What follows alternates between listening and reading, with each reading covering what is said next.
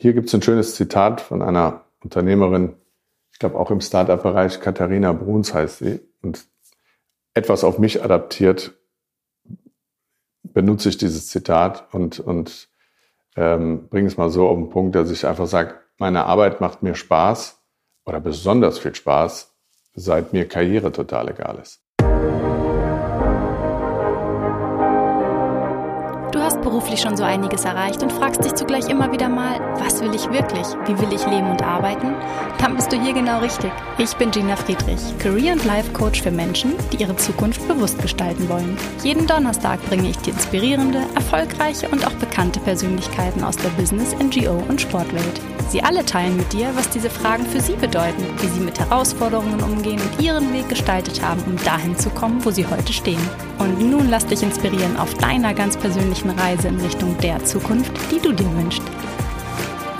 Hi, ich freue mich, dass du in diese 58. Podcast-Folge eingeschaltet hast, in der Andreas Geier spannende Einblicke in seinen interessanten beruflichen Weg gibt. Andreas hat International Business Administration an der European Business School in London studiert, ein Fintech-Startup gegründet und seitdem unter anderem als CEO und CMO in Unternehmen wie Havas Worldwide, Axel Springer und der TBWA gearbeitet. Vor kurzem hat er dann sein neues Abenteuer als Managing Partner bei einem führenden Brand-Tech-Startup gestartet. Ein Experiment.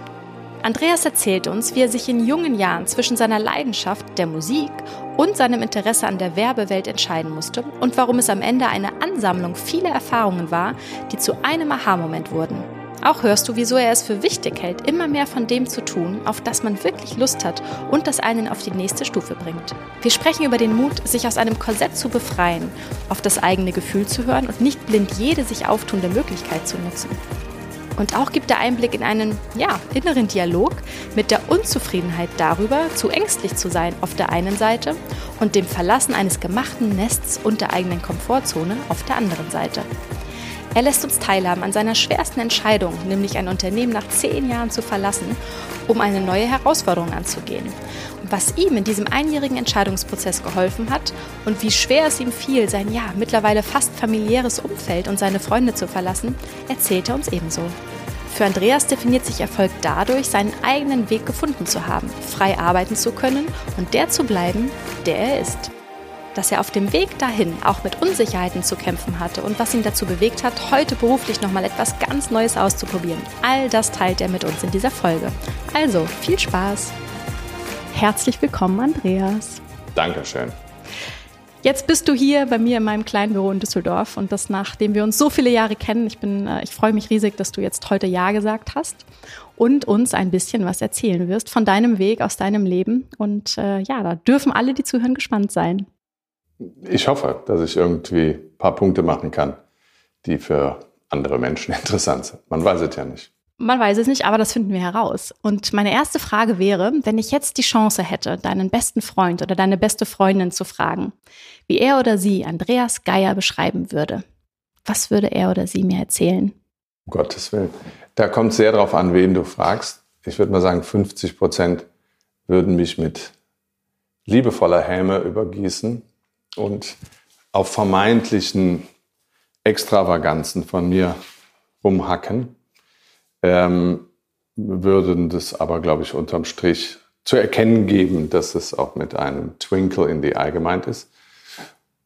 Und die andere Hälfte, ja, würde hoffentlich klassisch was Nettes und Gutes sagen. Würde, glaube ich, in die Richtung gehen, sehr zuverlässig, tanzt nicht zwischen himmelhoch jauchzend und tief deprimiert, sondern hat eine relativ gleichbleibende, verlässliche Linie. Manchmal wäre ich gerne auch schneller euphorischer ähm, und werde ich dann manchmal auch, aber in so Momenten, die, die dann vielleicht auch nicht jeder so mitbekommt. Also die Attribute, die mir hoffentlich Freunde zugestehen würden, wären treu, verlässlich, guter Ansprechpartner äh, in allen Lebenssituationen, nimmt sich immer die Zeit, egal wie stressig gerade seine berufliche Situation ist, dann ruft er aber zurück und nimmt sich die Zeit, den Austausch zu dem jeweiligen Thema äh, zu nehmen. So, das ist so ein grobes Bild. Ich nicke und lächle, denn auch ich hatte in der Vergangenheit ja schon oft das Glück, dass du als ein Freund, aber auch als ein Mentor mir äh, oft zur Seite gestanden hast und da ein verlässlicher Sparingspartner warst. Insofern. Gut, dann gehörst du zu den 50 Prozent, die ohne Häme auch was Nettes sagen. Sehr schön. Ähm, das, da bin ich gern Teil davon. Und vielleicht jetzt mal so mit Blick auf deinen Weg, wenn man mal so sich deinen Lebenslauf anguckt oder in deinem LinkedIn-Profil, der sich auch, da kann ja jeder mal reinschauen. Das ist schon ziemlich beeindruckend, der Weg, so den du hingelegt hast. Und man könnte irgendwie meinen, dass dir schon relativ früh klar war, wie dein Weg aussehen sollte. Vielleicht magst du uns mal erzählen, ob du einen Plan hattest oder ob es dir tatsächlich so klar war. Äh, nein, es gibt Menschen, die beneide ich auch oft, denen es völlig klar ist, ja, schon zu Schulzeiten, was sie mal machen wollen werden. Eine Spezies davon sind Musiker. Und da ich ja selber begeisterter Hobbymusiker bin und Musik ein wichtiger Teil, ein sehr wichtiger Teil in meinem Leben ist, habe ich das immer bewundert. Wenn, wenn du schon zu Oberstufenzeiten so den Drang in dir spürst, ich muss Gitarrist oder ich muss Schlagzeuger werden. Es gibt gar keine Alternative. Und ich stelle auch jedes Risiko hintan. Und mir ist klar, dass ich als Musiker einen riskanteren Weg gehe, ähm, als wenn ich, weiß ich nicht, bei der Deutschen Post irgendwie anfange. Und trotzdem, es gibt gar keine Diskussion und keine großen Überlegungen, machst du es. Also ganz so war es bei mir nicht. Das sind aber auch wenige Menschen, die dieses Privileg haben, finde ich. Aber bei mir war es relativ früh klar, äh, als man so in dieser Hängerphase war, sage ich mal, in der Oberstufe, so zwischen der 10 der 13, kam meine Mutter doch recht regelmäßig und auch mein Vater und sagte, was willst du denn mal machen, mein Junge? Wo man nur im Proberaum mit seiner Band rumhing und eigentlich außer Proberaum äh, und Schlagzeug spielen äh, relativ wenig Dynamik für andere Sachen entwickelt hat. Da habe ich schon relativ früh aus einem Instinkt heraus, muss ich wirklich sagen, da wusste ich noch gar nicht genau, was ist denn Werbung in einer großen Werbeagentur, habe ich zu meiner Mutter gesagt, ja, bleib mal locker, ich werde schon irgendwas finden, es wird entweder was mit Musik oder etwas mit Marketing. Das war so mit 17, 18. Dann schenkte sie mir ein Buch, das berühmte Buch David Ogilvy über Werbung. Und das war auch einer der wenigen Bücher, die ich dann in der damaligen Lebensphase mal gelesen habe, was keine Selbstverständlichkeit war. Ähm, und da habe ich gesagt, das gefällt mir ganz gut, dieses Werberleben, weil es eben nicht so langweilig klingt wie in der Versicherung oder in der Bank. Und die andere Alternative war Musik. Mir war damit 18, 19 klar, äh, um von der Musik leben zu können, müsstest du jetzt wirklich den Hebel extrem umschalten, äh, umlegen und müsstest nach Amerika gehen und da in Berkeley studieren und sonst was. War ich mir nicht sicher, ob, ob mein Fleiß äh, da ausreicht, ähm, das zu, zu tun. Hatte dann nach dem Studium tatsächlich mich so weit vorgefummelt durch Praktika äh, in Werbeagenturen und eben auch mal auf dem Musikgeschäft, dass ich zwei Angebote hatte. Eins Trainee-Programm bei Ogilvy Mather, einer großen, der tollen alten Agenturen. Und das andere war von BMG. Wow. Bertelsmann Music Group. So, das heißt, das, ich hatte nicht so zehn Sachen, 20 im Kopf. Es war entweder Marketing, Werbung oder Musik. Dann gab es eine große äh, Desillusion, wenn man so will, weil ich habe mir das dann genau angeguckt bei BMG. Ich hätte dann irgendwie Assistent der Geschäftsführung von einem damaligen Geschäftsführer werden können, müssen, sollen und habe natürlich mit meiner persönlichen Musikvorliebe Funk, Soul, Jazz, habe ich gedacht, naja, dann da bringe ich auch schon Know-how mit, dann werden die mich wohl in der Ecke einsetzen. Aber da wurde mir dann recht klar gesagt, du wirst Acts betreuen wie äh, Waldecker Herzbuben, Vicky Leandros und einen Techno-Act. Das waren die drei Acts, die mir in Aussicht gestellt wurden. Und da habe ich dann gesagt, ja, Moment mal, das, äh, das ist gar nicht so mein Groove, das gefällt mir überhaupt nicht. Sie sagen, ja, ist aber egal, das ist das, was wir für dich vorgesehen haben. Und da, an denen kannst du lernen, wie Musikvermarktung geht. Und da habe ich dann wirklich gesagt, nee, kann ich nicht mit meinem persönlichen äh, Musikethos oder sonstigen Ethos vereinbaren, das ist unmöglich. Und habe in der Werbung gesagt, ich mag gute Kommunikation, ich mag tolle Produkte, da habe ich aber, da bin ich schmerzbefreit, ob es ein schönes Auto ist oder ein, ein Waschpulver. Da habe ich nicht dieselbe Emotionalität drin. Da kann ich mechanisch abarbeiten, nach Benefits suchen und die möglichst abstrakt irgendwie darstellen. Und deshalb war da, an dem Punkt habe ich gesagt, nein, schaffe ich nicht. da über meinen musikalischen Schatten zu springen. Und äh, da war die Entscheidung gefallen. Es war also tatsächlich nur zwei Dinge, die zur Auswahl standen. Ja, du sagst jetzt nur und ich kann mir gut vorstellen, dass es trotzdem keine leichte Entscheidung generell, also ich sag mal, jetzt hast du gerade wunderbar beschrieben, warum es am Ende doch relativ leicht für dich war, dich zu entscheiden. Und trotzdem war mein erster Impuls so, oh Gott, also dann diese beiden Möglichkeiten auch zu haben, als junger Mensch, der ja auch noch nicht viel Erfahrung hatte. Also ich meine, du hast gesagt Praktika und so und trotzdem standst du ja noch ganz am Anfang deiner Karriere. Ja. Ja, und Karriere ist so das Stichwort. Du bist dann ja relativ straight deinen Weg gegangen. Ähm, und bist jetzt ja auch heute, also wir sprechen vielleicht auch gleich nochmal drüber, das ist ja, hast ja dich auch immer mal wieder ausprobiert und Neues gewagt. Gab es irgendwie so einen, einen Wendepunkt oder so einen Aha-Moment in deinem Leben, der einfach ganz klar dir gezeigt hat, das ist mein Weg oder das ist mein weiterer Weg, der dich hat wissen lassen, dass es alles genauso richtig und stimmig ist, wie es bei dir läuft? Äh, ich glaube, ich habe da schon mal verschiedenen Konstellationen drüber nachgedacht. Diesen einen Aha-Moment, glaube ich, gab es bei mir nicht. Also, dass, dass ich sage, heute ist der Groschen gefallen. Sondern es war wirklich mehr so eine Ansammlung sich wiederholender Prozesse und Situationen, wo ich gesagt habe, ach so, läuft das Spielchen als Beispiel, äh, nee, das ist eigentlich nicht mein Ding. Und dann habe ich aber gesagt, naja, von einem Mal, wo ich jetzt etwas erlebt habe, was ich in die Richtung nicht äh, gut finde, lässt du dich ja nicht entmutigen. Und habe dann vielleicht drei, vier Mal ähnliche Situationen erlebt, aus der dann am Ende dieser Häufung ähm, ein Aha-Moment wurde. Mhm. Aber es war nicht dieser, ich habe dem Tod in die Augen geschaut, Moment, ähm, und bin da nochmal von der, von der Schippe gesprungen. Das nicht. Sondern es war wirklich eine Ansammlung vieler kleiner Momente, die in einem Aha-Moment resultiert sind. Mhm. Und wie ist es dir dann gelungen, das aber zu erkennen? Ne? Weil oft sind ja laufen so Dinge nebenbei und man sammelt da so Erfahrungen und dann ist man so in seinem Tunnel und es läuft weiter und trotzdem musst du irgendwann diesen Schritt zurück gemacht haben, der dir dann scheinbar diese Erkenntnis, diese Klarheit gebracht hat. Magst du uns da vielleicht auch noch was zu sagen?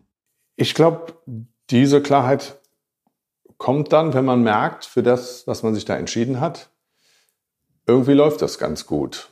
Und man hat erste kleine Erfolge ähm, und wird eigentlich bestätigt in dem damaligen, sage ich mal, nach dem Studium, die Entscheidung, gehe ich rechts rum oder links rum. Wenn man dann merkt, ach ja, irgendwie hören die Leute dir zu oder nehmen dich für voll oder du gehst eigentlich freudig am nächsten Tag ähm, wieder in deinen Job. Ähm, das war dann einfach dieser bestätigende Moment, dass du hier gerade auf so einem Weg bist, dass du ohne dich groß zu verstellen, ohne, ähm, ja, eigentlich ist der entscheidende Punkt, ohne sich zu verstellen, dass man wirklich sich auf den nächsten Tag freut. Und äh, ja, dann, dann denkt man ja gar nicht mehr, dann war das der schleichende Aha-Moment. Ne? Das war eben nur nicht diese große einmalige Erscheinung, sondern so nach einem Jahr, nach zwei sagt man, ja, das macht mir Spaß, das läuft. Ich kriege auch neue Perspektiven irgendwie und dann, ja, und ich muss mich auch nicht verstellen, ich muss nicht was machen, was, was ich eigentlich gar nicht machen will, nur um woanders hinzukommen, sondern du machst genau das, wo du Lust hast und kommst genau mit dem auch auf die nächste Stufe, in welcher Form auch immer. Hm. Ich kann mir trotzdem vorstellen, dass es auf diesem Weg, der jetzt, äh, das klingt jetzt so, als hätte sich das alles genauso gefügt, und trotzdem kann ich mir vorstellen, dass es da auch Herausforderungen gab oder auch, ja, schwerere Entscheidungen. Was würdest du denn sagen, war so die schwerste Entscheidung, die du mal teilen möchtest? Ähm, tja, da, da gab es tatsächlich immer wieder mal Dinge, aber da möchte man natürlich den Hörer auch nicht mit Kleinigkeiten ähm, langweilen. Aber sag mal. Das tust du nicht. wie du ja weißt, war ich ein, ein Jahrzehnt ähm, bei einem Arbeitgeber, in meinem Fall einer Werbeagentur namens Havas, einer der großen internationalen äh, Werbeholdings. Und da habe ich wirklich als junger Mann mit 36 ähm, die CEO-Position für Deutschland bekommen. Nicht wissend, auf was ich mich da einlasse. Das war wirklich Gottvertrauen, ähm, dass das schon irgendwie klappen wird. Ich hatte weder das Netzwerk dafür, was man eigentlich braucht, noch den Mentor, den man dafür braucht. Ähm, ich hatte eigentlich gar nichts. Und, und trotzdem bin ich durch diesen, das hat ein Headhunter, hatte diese Position gesucht und ich kam aus einer damals äh, viel besseren Agentur, wo ich ein sicheres Positionchen hatte oder schon eine gute Position. Und ähm, diese Agentur stand sehr schlecht da die Aufgabe war, entweder drehst du die und wenn du sie drehst, hast du eine gute Story und wenn du sie nicht drehst, verlässt du sie halt wieder, war es lang genug. Bei anderen Stationen, wo du bewiesen hast, dass du irgendwie einigermaßen was auf die Kette kriegst. Und in dieser Agentur war ich tatsächlich von Deutschland CEO über Central Europe, also Dach, bis hin zu Europachef in der französischen Agentur als Deutscher. Natürlich excluding France, das ist klar. Ähm, aber es waren schon von Schweden bis Südafrika ähm, irgendwie 52 Legal Entities, die man Hut da... ab, ne? In dem Alter. Ja, ja, das, gut, das war dann auch nach, nach drei, vier, fünf Jahren, aber ich war trotzdem der einzige und erste Deutsche, der mal so eine internationale äh, Verantwortung übernommen hat. Das hat man immer eher Engländern oder Franzosen angedient. Äh, und deine Frage war ja die schwere Entscheidung. Also ich bin da alle Stationen von Deutschland über Central Europe, Europe durchlaufen. Ein Jahrzehnt, was natürlich, wenn man irgendwo mit 35, 36 anfängt, wahrscheinlich extrem prägend ist. Diese Zeit zwischen 36 bis 46. Und dann nach zehn Jahren äh, oder ein Jahrzehnt, finde ich, klingt immer noch dramatischer, ähm, habe ich dann schon gesagt, so, wie, wie geht's jetzt hier weiter? Ich hätte da einfach immer weitermachen können, weil nach zehn Jahren entstehen wirkliche Freundschaften, Vertrauensverhältnisse. Ähm, man muss nicht laufend versuchen, allen zu gefallen und so weiter, sondern die Leute kennen dich, sie wissen, was sie an dir haben und du weißt, was du an der Firma hast. Du kannst also völlig frei und wenig opportun agieren. Trotzdem kam dann eben ein großer Headhunter des Weges und äh, hat mit einem tollen neuen anderen Job gewedelt. Und der Prozess ging auch, ich glaube, ja, nicht glaube, sondern er ging ein Jahr lang. Und ähm, das war eine schwierige Entscheidung, dass man eigentlich bei dieser Firma happy ist, aber dass was anderes wedelt einer mit einer anderen tollen Opportunity. Und der Prozess war auch noch so quälend lang. Normalerweise würde ich erwarten von einem Headhunter, dass dass man sagt so Runde eins, Runde zwei, Runde drei und dann entscheiden wir uns, du bist raus und du bist weiter. Da zog sich aber aus diversen Gründen unheimlich lang. Und dann habe ich am Ende dieses Prozesses die Zusage bekommen. Und das war wahrscheinlich im Berufsleben zumindest die schwerste Entscheidung, mein Baby da zu verlassen damals, wo man eben zehn Jahre ein tolles Verhältnis, fast schon familiäres Verhältnis auch zur, zu der Eigner-Familie dieser Holding der Familie Bolloré ähm, aufgebaut hat. War schwierig und äh, würde ich so wahrscheinlich auch nicht mehr durchleben wollen. Ähm, aber klar, als junger Mann denkt man, das muss immer weitergehen, immer mhm. weitergehen, immer weitergehen. Und äh, aber das ist mir schwer gefallen, mich damals zu lösen, obwohl der neue Job tatsächlich äh, nochmal ich sag mal, größer war oder, oder eine höhere Sichtbarkeit zumindest hat in, in, in Deutschland. Weil da ging es dann zu Axel Springer als CMO und da ist man natürlich äh, noch mehr auf dem Präsentierteller oder im Fokus als ein internationaler Agenturmanager, mhm. der in Deutschland einen Teil nur seines Geschäfts hat und den Rest so in Europa. Also ich habe den Fokus so ein bisschen auf Deutschland ge gewechselt. Mhm. Was hat dir denn geholfen, diese Entscheidung für dich zu treffen? Es war ja tatsächlich, dann kann ich mir vorstellen, auch eine emotionale Entscheidung. Da ja. ging es ja dann um viele Aspekte. Wie hast du das für dich gemeistert, diesen Prozess äh, am Ende ja so zu durchlaufen, dass du mit einem guten Gefühl diese Entscheidung treffen konntest? Also, wie gerade geschildert, hatte ich ja dann doch recht lange Zeit, weil der Prozess so lange gedauert hat, ein Jahr.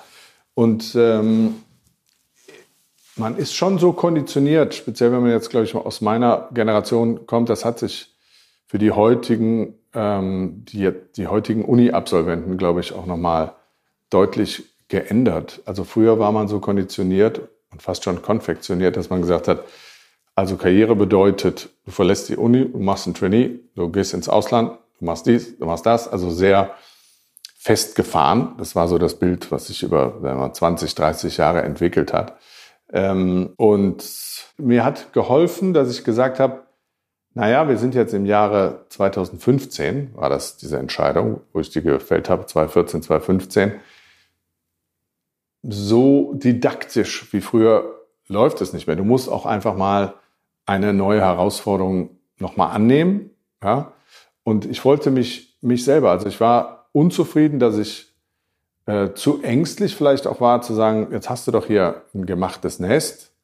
Jeder mag dich, du magst die Agentur und alles, was drumherum. Also verlass deine Comfort Zone. Mhm. Warum sollte man seine Comfort Zone ohne Not verlassen? Eigentlich doof. ja, weil es gab keine Not und ähm, ganz im Gegenteil. Und ich glaube, mir hat dabei geholfen, dass ich irgendwie gesagt habe, nein, wenn du jetzt noch mal irgendwie dich weiterentwickeln wirst, willst, musst du mal deine Comfort Zone verlassen. Und das, das hat mir dabei geholfen. Mhm. Muss ich gerade schmunzeln. Bei mir sind es eher jetzt die kleineren Erfahrungen in den letzten Monaten und im letzten Jahr gewesen. Aber eben genau dieses Thema zu fühlen, oh Gott, da, also bei mir war es dann oft wirklich so ein Gefühl der Angst, äh, Erwartungen nicht äh, zu genügen. Ähm, aber dann auch für mich irgendwann die Erkenntnis, ich muss genau dahin gehen und ich muss meine Komfortzone verlassen, weil was war denn mein Ziel? Ich wollte mich ja weiterentwickeln, ich wollte ja irgendwie weiterkommen, mich neu erleben und neue Dinge erleben. Ähm, genau, und da braucht es dann eben diesen Schritt, der oft ja trotzdem kein leichter ist. Und du hast auch gerade so von Karriere gesprochen. Ich kann ja, aber, sorry, wenn ja. ich unterbreche, ich muss diesen Gedanken noch loswerden ich gehöre nicht zu denen, die anderen äh, irgendwie klar machen wollen, dass es nur diesen Weg gibt. Und ich, ich weiß auch nicht, ob es richtig war. Aber diese Frage stellt sich äh, jetzt quasi posthum nicht mehr. Ich, damals musste ich es einfach machen. Aber das wäre quasi nochmal eine ganz andere Diskussion. War das richtig? War es nicht richtig? Gibt es andere Wege, mhm. zu so einer Entscheidung zu finden? I don't know. Aber du hast mich gefragt und bei mhm. mir war es halt so. Aber ich würde jetzt nicht den Anspruch erheben und zu sagen, genauso müssen es alle machen. Ne? Das mhm. muss man wirklich sich sehr persönlich überlegen und manchmal gibt es so kleine Weisungen von rechts und links, die dann gar nicht mehr so rational nachvollziehbar sind. Warum habe ich es dann am Ende so gemacht mhm. und bin nicht der anderen Stimme gefolgt, die gesagt hat, bleib doch bei deiner Family. Also das nur ergänzend mhm. sagen. Das heißt nicht für Menschen, die jetzt gegebenenfalls diesen Podcast hören, dass es richtig ist oder falsch. Ich habe einfach nur beschrieben, wie es bei mir war. Mhm. Nee, das ist äh, absolut richtig und auch spannend. Am Ende gibt es nicht den einen Weg und man muss eben wirklich gucken, was sind die inneren Antreiber, was ist einem wirklich wichtig im Leben, was sind die eigenen Stärken, was sind die Ziele eben auch und äh, manchmal sind die auch noch nicht ganz so greifbar. Ähm, und trotzdem richtet sich dann eben auch danach, was der mögliche nächste Schritt ist. Dann das ist ein aktiver Prozess, sich das mal ja, das mal zu reflektieren und zu schauen. Und ja. du scheinst das in diesem Jahr dann gut gemeistert zu haben für dich. Wackelst mit dem Kopf? Ja, ja, es war, es war ein, ein anstrengendes Jahr, auch ein komisches Jahr, aber dann ist auch noch mein Vater gestorben und äh, lag vorher lange im Koma. Also da waren viele, da zerrten unheimlich viele Themen gleichzeitig an einem. Aber hey, es hat, hat noch immer Jange. ne, wie Sagt der, wie in Köln, der in Köln lebende Andreas. Und ich bin ja hier gerade in Düsseldorf und auch die Düsseldorfer haben natürlich viele der kölschen Lebensweisen und Redearten übernommen. Das erzählst du jetzt insofern der Hamburgerin gilt, hier Insofern in der Runde. gilt das hier auch in Düsseldorf. Genau, dann übernehmen wir das mal so mit. Ähm, jetzt habe ich mich gerade noch gefragt, du hast eben von, von Karriere gesprochen und du bist ja nun auch einen steilen Weg gegangen. Wie definierst du denn für dich Erfolg und hat sich das auch geändert im, im Laufe deiner Zeit, beziehungsweise auch als du dann irgendwann in so einer Top-Management-Position warst? Erfolg gibt es wirklich ganz viele Definitionen und gibt es auch nicht so ein starres Raster, finde ich. Aber du fragst mich ja jetzt nach meiner Definition. Genau. Und, und die, ob die sich verändert hat vielleicht auch im Laufe ja, der Zeit. Ja, die hat sich mit sicher, ja. Ach so, das, äh, das hat sie. Aber ich sag mal, in, in der ersten Beantwortungsstufe würde ich sagen, Erfolg bedeutet für mich wirklich, wenn man einen Weg findet, der es einem erlaubt, unabhängig und im Rahmen der jeweiligen Möglichkeiten frei zu arbeiten und zu entscheiden.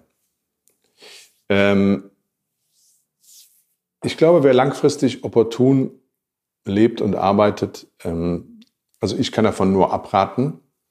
Ich persönlich würde darüber krank werden. Muss aber jeder für sich seine Schmerzgrenze finden. Ja, natürlich kann ich nicht verlangen, dass ich in meinem allerersten Job oder im zweiten Karrierestufe ähm, jetzt ganz frei wie ein Vogel daherkommen kann, aber äh, man muss dafür sich persönlich das definieren. Und das ist für mich echt ein Erfolg wenn ich was finde, mein Plätzchen irgendwo finde, ist völlig egal, ob in einem Start-up, in einem eigenen Blumenladen oder halt bei einer großen ähm, Corporation, ähm, ist das für mich ein Erfolg. Wenn man das schafft, frei und unabhängig an Dinge rangehen zu können.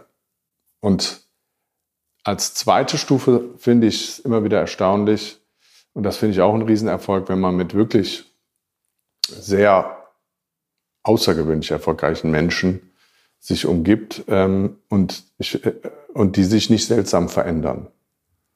Das finde ich auch ein Riesenerfolg. Was meinst du damit? Ich kenne Menschen, die sind, nachdem sie zu Erfolg und Geld gekommen sind, definitiv nicht mehr die, die ich mal kennengelernt habe. Und da finde ich, wenn man das schafft, auch bei überproportional großem finanziellen Erfolg, tatsächlich mehr oder weniger der zu bleiben, mhm. der man war. Natürlich mögen da äh, Firmenjets hinzukommen, was auch immer.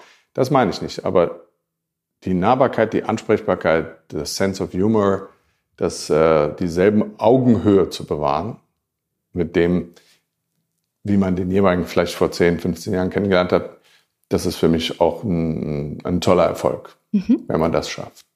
Also auch für dich jetzt selbst, das ist etwas, was dir auch wichtig ist, immer du selbst und authentisch. Ja, damit meine ich nicht mich. Ich meine, du meinst äh, beim Blick auf andere dann. Weil jetzt. mein, mein, was ich da gemacht habe, ist alles sehr nett und es hat mir auch sehr viel Spaß gemacht. Aber ich rede jetzt von nicht von meinem bescheidenen Niveau. Ich rede wirklich von Menschen, die, ähm, weiß ich nicht, auf einmal über 100 Millionen und mehr verfügen und, und äh, große äh, Dinge aufgebaut haben. Äh, da gibt es eben ein paar Fälle, die ich erlebt habe, die komplett ihr Wesen geändert haben. Und es gibt welche, die tatsächlich dieselben geblieben sind. Mhm. Und das finde ich ein Riesenerfolg, wenn du das hinbekommst. Okay, und nochmal zurück zu de der, deiner Definition von Erfolg und wie die sich geändert hat. Gibt es da irgendwie etwas, wo du ganz klar sagst, ja, das war so ein, da ja. einen Sprung gegeben? Ja. Oder? Also nochmal, ich komme aus so einer Generation, das habe ich eben gar nicht zu Ende geführt, ähm, wo man eigentlich genormt war auf so gewisse Wege und hat gesagt, also du musst das machen, dann musst du das machen, dann musst du das machen. Ähm, und früher habe ich gedacht, Erfolg ist, wenn du Tickbox, Tickbox, Tickbox.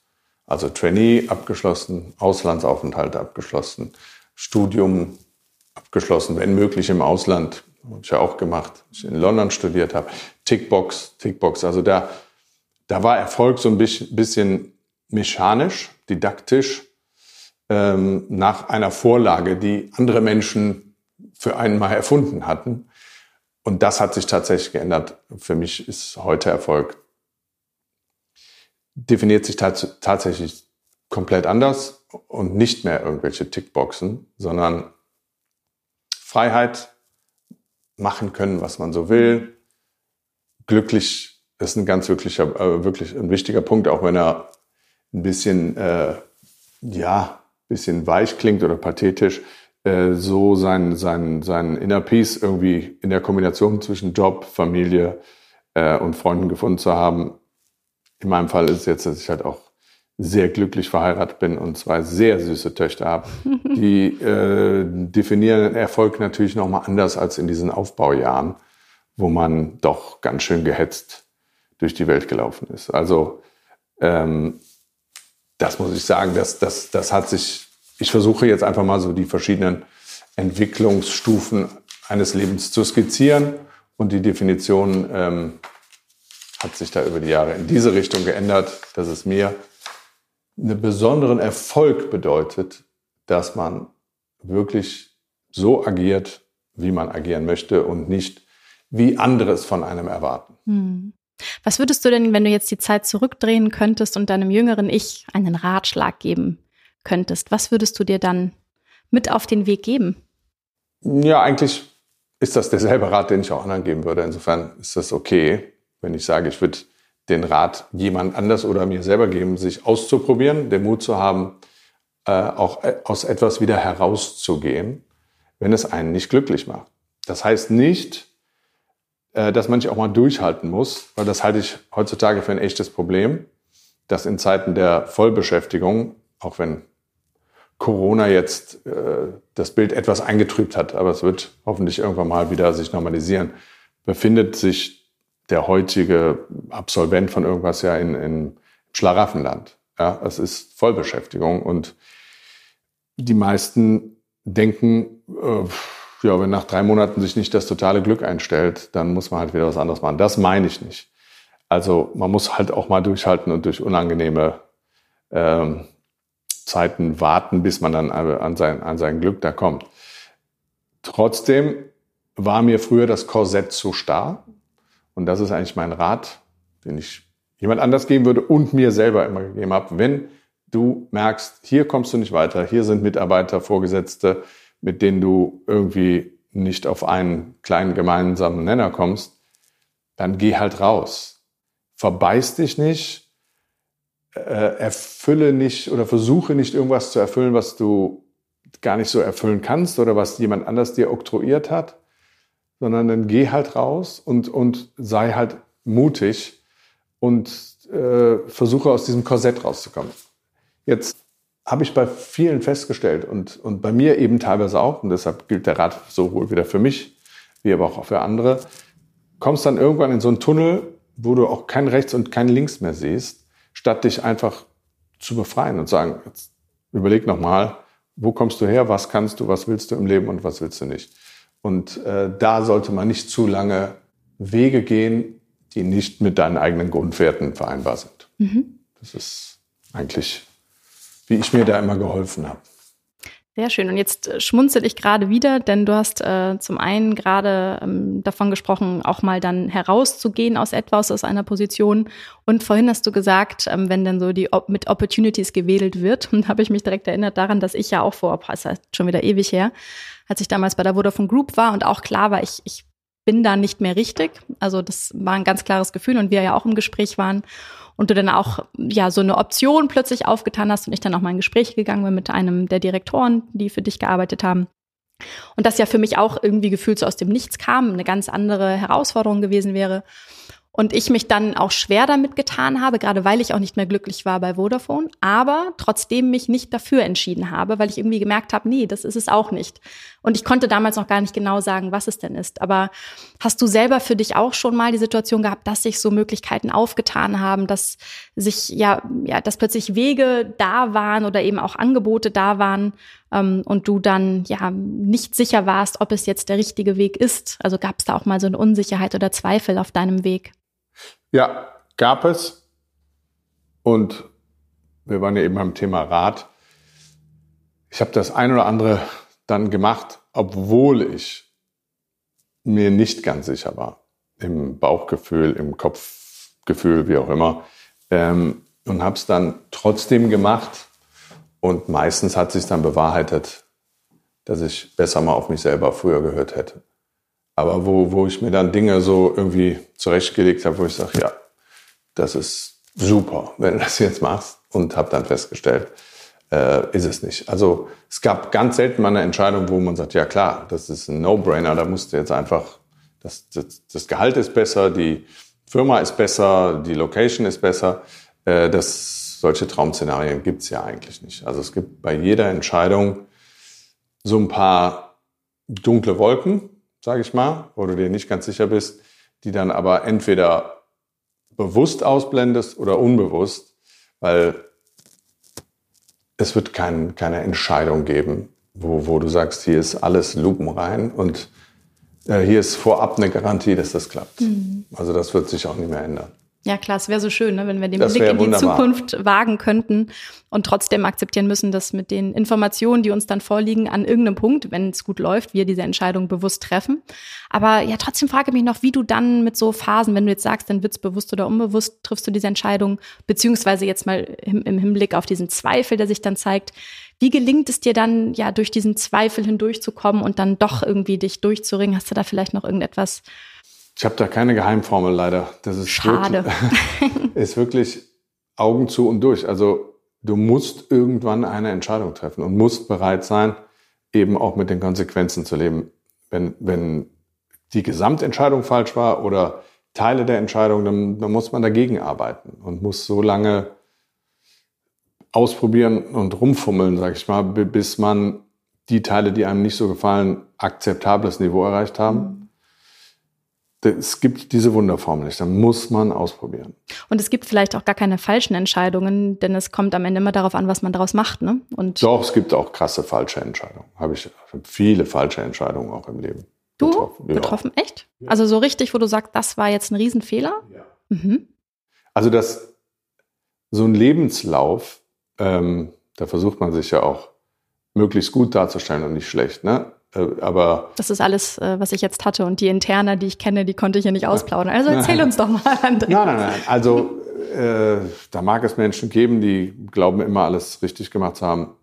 Ich glaube, ein erfolgreiches Leben, ein erfolgreicher Lebenslauf, ein äh, Gesamterfolg im Leben, den jeder für sich selbst definieren muss, der kann nicht entstehen, wenn auf diesem Weg nicht auch wirklich viele Fehlentscheidungen getroffen wurden.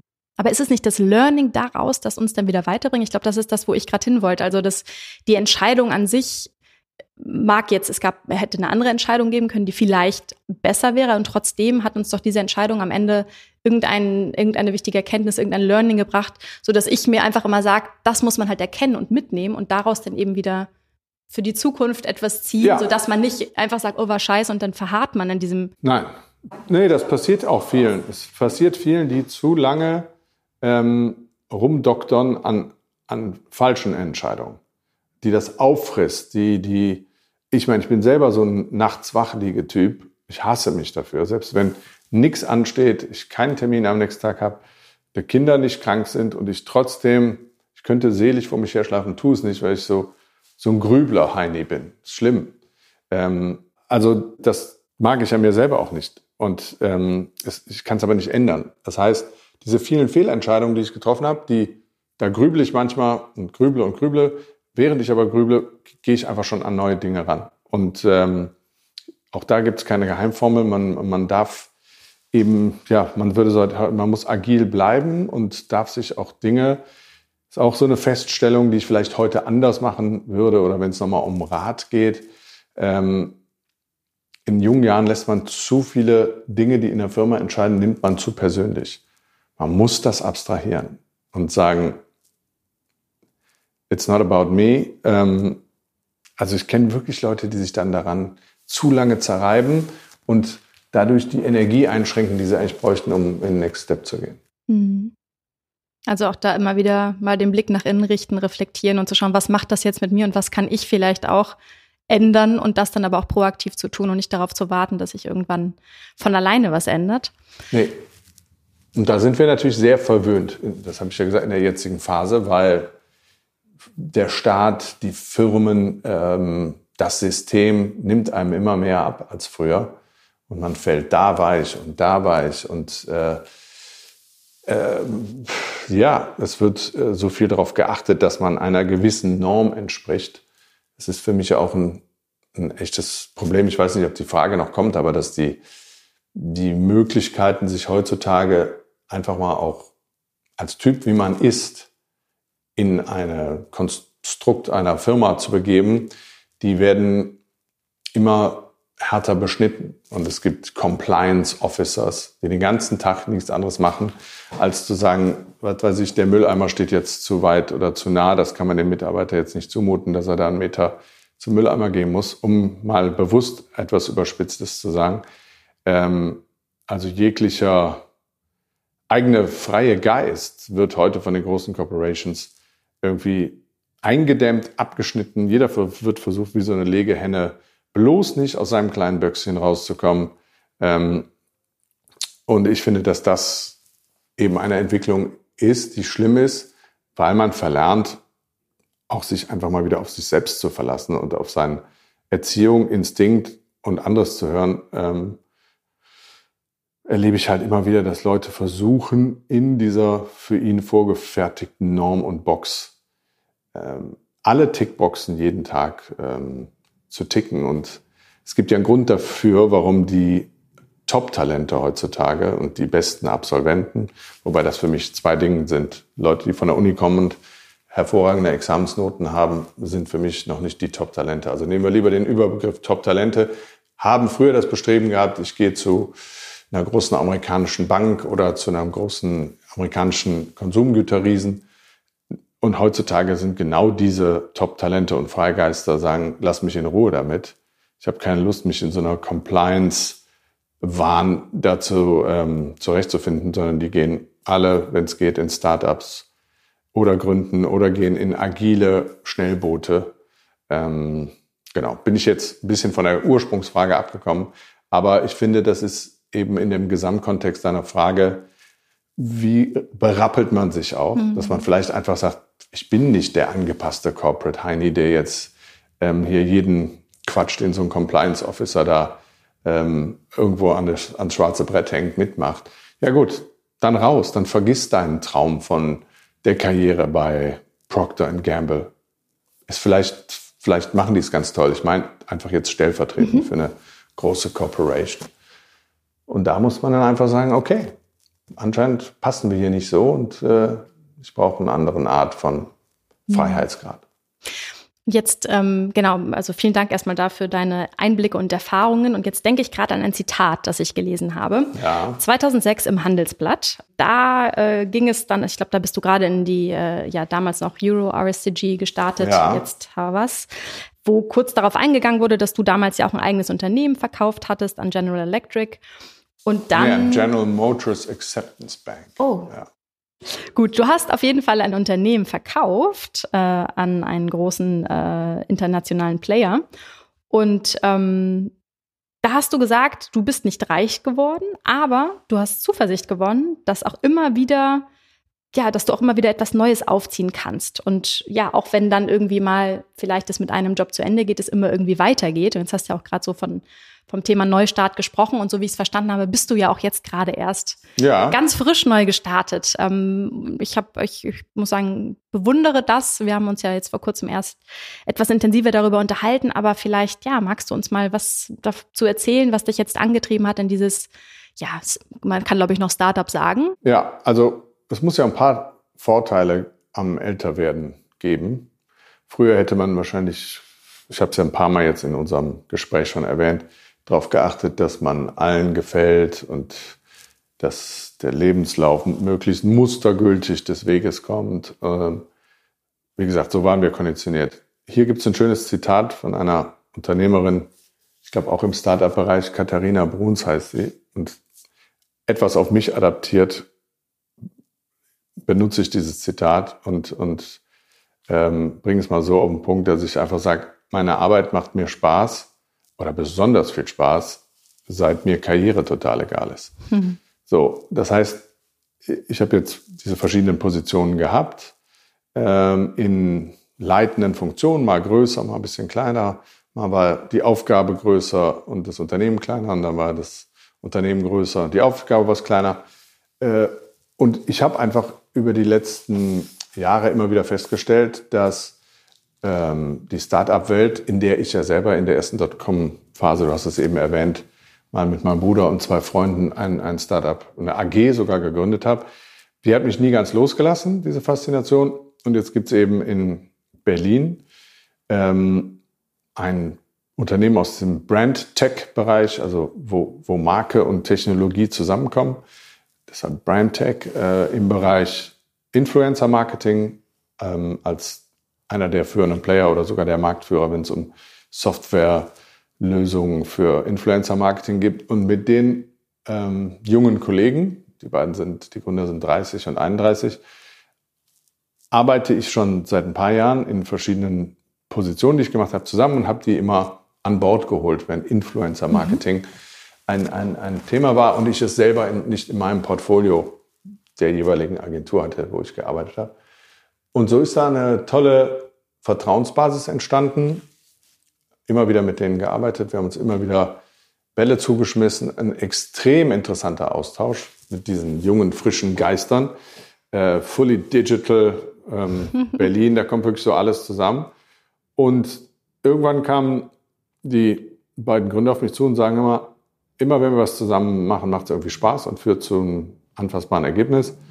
Willst du nicht bei uns Industry Advisor werden? Und das ist das, was im Moment auch auf meinem LinkedIn-Profil noch steht. Habe ich gesagt, ja, doch, Industry Advisor klingt erstmal irgendwie ganz cool. Und habe dann natürlich auch gefragt, was, was sind denn die Inhalte, was muss ich dafür machen? Und ähm, so sind wir dann zusammengekommen. Und dann haben wir jetzt gemerkt, äh, über so ein paar Projekte, so kamen die Gründer auf mich zu und haben gesagt, sollen wir das aus diesem losen Stadium nicht mal verfestigen in, ein, in eine echte Partnerschaft? Und dann habe ich darüber nachgedacht und sage, ich sag mal, neue Dinge entstehen wirklich nur, wenn du auch mal neue Dinge irgendwie ausprobierst. Natürlich hätte ich jetzt nach der nächsten, da gibt es auch Gespräche noch und Angebote, so eine Geschäftsführerposition, CEO-Position. Aber im Grunde wäre das äh, neuer Wein in alten Schläuchen oder wie immer dieses Sprichwort heißt. Und bei den Jungs ist es tatsächlich was komplett Neues. Also es ist Start-up, es ist schnell, es ist hochagil, es ist der relevanteste oder schnell wachsendste Bereich der, im Bereich der Marketingkommunikation mhm. sind Influencer, ob man es gut findet oder nicht. Ähm, und mich wird das nach all den Jobs, die ich da so gemacht habe, mit Sicherheit nochmal absolut äh, disrupten, auch wenn das Wort etwas abgenutzt ist, aber es wird, es ist nun mal so, ähm, dass ich als, als, also ich werde den Altersdurchschnitt in diesem Unternehmen Blockfoster mit Sicherheit deutlich nach oben ziehen, weil Buh. die beiden Gründer sind 30, 31 und die Mitarbeiter, die ich bisher kennengelernt habe, sind auch ähm, wahrscheinlich dann eher noch jünger. Und es ist genau auf so eine Situation habe ich, habe ich quasi nicht gehofft, da kann man nicht drauf hoffen, sondern es ist wunderbar, dass sich das so ergeben hat, weil ich werde mit Sicherheit mich nochmal komplett neu erfinden müssen. Klingt mir ein bisschen zu dramatisch, aber ich werde, ich werde einfach unheimlich viel nochmal neu sehen, verstehen und lernen. Und das ist natürlich eine Riesenmotivation. Insofern hoffen wir mal, dass das alles so klappt und wir gucken uns das Ganze in Ruhe an und dann gucken wir mal in einem halben Jahr, ob wir sagen, das passt. Und wenn es nicht passt, dann sage ich ja, seitdem mir ähm, Karriere völlig egal ist, macht mir das Arbeiten noch viel mehr Spaß. Ich, ich, äh, ich, ich verbieg mich auch nicht mehr. Also das, das ist einfach, wenn es passt, dann passt und dann machen wir da was Tolles draus. Und wenn nicht, werden wir mit Sicherheit trotzdem eine gute Zeit gehabt. Aber das Lernen, das äh, Neues schaffen, zusammen mit anderen neue Dinge schaffen, scheint das zu sein, das dich da jetzt hinzieht. Ich bin gespannt und ähm, ja, nicht nur einfach neue Dinge schaffen, sondern dass, dass die jetzt sage ich mal ein, ein Seniorenmanager meiner Couleur einfach sagen, dass die auch keine Scheuklappen haben. Die könnten ja sagen, ach, der ist bestimmt dies und der ist bestimmt das und kann der noch mal richtig die Ärmel hochkrempeln. Und äh, gäbe es ja eine, eine Million Möglichkeiten, äh, Klischees im Kopf zu haben, sondern die sagen einfach, nein, es passt. Und so eine Chance zu bekommen in, in wirklich so ein Berliner Hipster Startup, was jetzt aber nicht so ein, äh, das würde ich nicht machen. So ein Startup, wo ich gesagt habe, das sind nur Träumer, die Geschäftsidee ist völlig irrelevant. Ähm, da wird nur Venture Capital Kohle verbrannt. Das brauchen wir alles nicht, sondern die Jungs sind seit fünf Jahren am Markt Sie sind Cashflow positiv. Also das ist jetzt auch nicht einfach so eine wilde Idee. Wir machen jetzt mal Vogelfutter online und gucken mal, was, was da irgendwie so draus wird, sondern da steckt sehr viel Substanz hinter. Und ähm, ich glaube einfach, dass, dass, dass da eins und eins drei machen kann. Wenn diese Struktur mit meiner zusammenkommt, könnte was draus werden. Ich wollte damit jetzt auch gar nicht sagen, dass das der einzige Antrieb ist, aber das hatte ich so ein bisschen rausgehört, dass dich das persönlich auch so ein bisschen reizt und fordert, absolut, absolut. dass es eben jetzt auch nochmal ein ganz neues Setting ist. Ja. Eine Frage habe ich noch. Und zwar kann ich mir vorstellen, dass in deinem Umfeld die Menschen, die jetzt eben auch schon dann wussten, dass du in solche Gespräche gehst und den Schritt vielleicht auch mal in eine solche Richtung gehst, dass da möglicherweise auch so ein paar Reaktionen sind, die anders sind, als man sich das wünscht. Ist eine Vermutung. Ich selber habe auch schon oft, bin ich äh, abgebogen und habe mich Dinge getraut, wo andere gesagt haben, bist du irre und dann kommst du nie wieder zurück oder das geht in die Hose oder das schaffst du nicht. Ähm, also gab es da irgendwie Reaktionen, äh, die dich eher so ein bisschen, ja, die jetzt nicht ganz so stärkend waren und wenn ja, wie bist du damit umgegangen bis heute? Ja, ähm ich habe es jetzt auch noch gar nicht jedem erzählt, ehrlich gesagt. Jetzt weil, ist zu spät. ja, weil ich, weil ich diesmal so ein, weil es ja auch ein wirklich großes Experiment ist, ob ich einfach ähm, da reüssieren kann oder nicht. Also insofern so viel äh, Feedback habe ich noch nicht. Traditionell verfahre ich aber dann so, dass ich mir die Sachen von den Freunden, wo ich weiß, die meinen es gut mit mir, genau anhöre, dann abwäge, mich in den seltensten Fällen mich dann zwar nochmal abbringen lasse, aber trotzdem guten Input bekomme, um vielleicht das eine oder andere nochmal anders zu beleuchten.